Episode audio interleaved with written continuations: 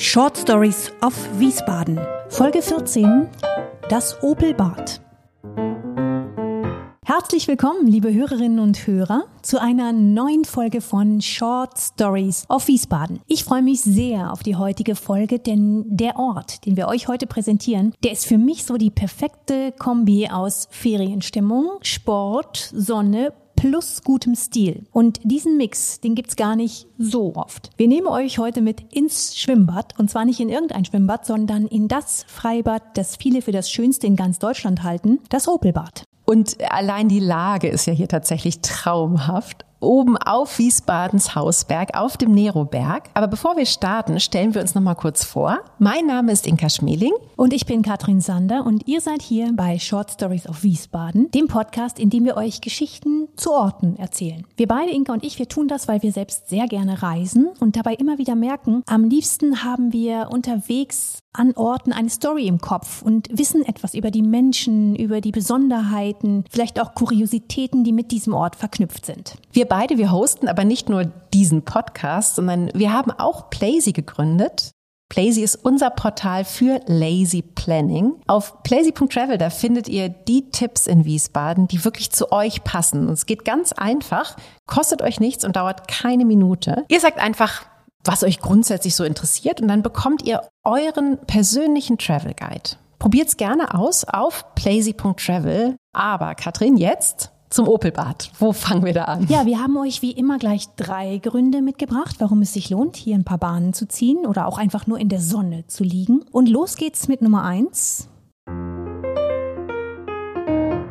Dem Blick. Kurz gesagt, Wiesbaden liegt dir in diesem Schwimmbad zu Füßen. Und das nicht nur, wenn du dir ein Plätzchen oben auf der terrassenartig angelegten Liegewiese suchst, sondern sogar während du deine Bahn ziehst, also beim Schwimmen. Denn dafür hat man erst kürzlich eine ganz, ganz flache Beckenkante eingebaut. Die hat den schönen Namen Infinity Kante. Und äh, ja, du guckst ja von hier oben nicht nur runter auf die Stadt, sondern tatsächlich auch noch auf Weinreben. Denn den Hang runter zieht sich der Weinberg von Wiesbaden. Also wirklich mal so eine ganz besonders, ganz besonders hübsche Kombi von, von Wasser und Wein, auch wenn es Chlorwasser und Wein ist.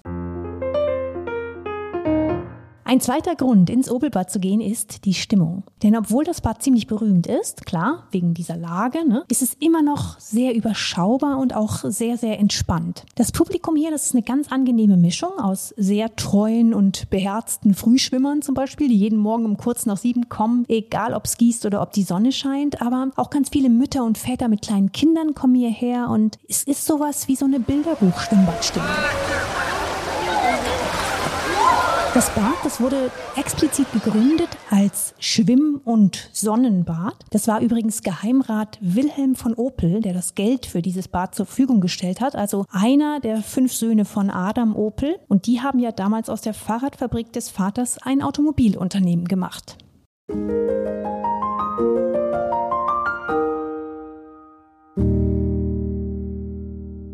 Und damit kommen wir zu Nummer drei von unseren Gründen und auch zu unserer Short Story zum Opelbad. Es geht diesmal um Architektur und man kann gleichzeitig auch sagen noch um, um Eleganz, oder? Genau, also Eleganz und Freibad. Das beides unter einen Hut zu bekommen, das muss man erstmal schaffen. Das Opelbad hat das hinbekommen. Architektonisch ist dieses Bad wirklich ein großer Wurf. Das Bad, das steht in der Schule des neuen Bauens. Und dieses neue Bauen, das ist so, ja, die übergeordnete Bewegung, zu der auch das Bauhaus in Weimar und Dessau gehört hat. Die Bewegung, die fing ja schon in den frühen 1910er Jahren an und hat sich dann bis in die 30er Jahre gestreckt, bis dann die Nationalsozialisten kamen und dagegen angingen. Das Opelbad 1934 eröffnet, ist also einer der späteren, aber auch schon sehr ausgereiften Entwürfe dieses neuen Bauens. Aber erzähl mal, was sind denn da so die, die konkreten Merkmale? Also ja, um das Ganze auch irgendwie so einzuordnen. Ne? Also Bauhaus, das, das ist ja irgendwie recht klar. Das steht eben für, ja, für klare Linien, dafür keinen Schnickschnack zu haben, für durchdachte Funktionalität. Ist das dann auch in dieser späten Phase auch beim Opelbad noch so? Ja, die klaren Linien auf jeden Fall und auch die Farbe, dieses ganz klare Weiß, was man hier überall findet. Das Ganze haben drei Herren so ein bisschen zusammen entworfen. Das war einmal der Österreicher Franz Schuster, dann der Gartenarchitekt Wilhelm Hirsch und Edmund Fabri. Edmund Fabri, der war eigentlich Maler und Grafiker. Der lebte in Wiesbaden und gehörte zu denen, die damals auch den Expressionisten Alexei Jawlensky darin bestärkt haben, dass er die Schweiz verlassen soll und dass er nach Wiesbaden ziehen soll. Der war also sehr gut vernetzt, ein sehr kreativer Kopf. Und es war ganz bestimmt sein Einfluss, der dafür gesorgt hat, dass das Opelbad zwar einerseits klar und funktional ist, aber gleichzeitig auch noch so einen besonderen Stil hat. Es erinnert nämlich ein bisschen an ein Schiff. Was ja auch super gut passt zum Thema Wasser, ne? Und, und tatsächlich, es stimmt schon. Also ich finde sowohl die Farbe, dieses Weiß und auch die Geländer selbst, die, die hier die einzelnen Terrassen so voneinander abtrennen, das alles hat tatsächlich was von einer, von einer Reling. Also ein Schiff auf dem Hausberg. Es hat wirklich nicht jede Stadt. Und dieses Schiff, das wird auch sehr gut in Schuss gehalten. Das Opelbad ist ja jetzt kein neues, topmodernes Bad, sondern eben 90 Jahre alt. Es ist aber als Kulturdenkmal geschützt.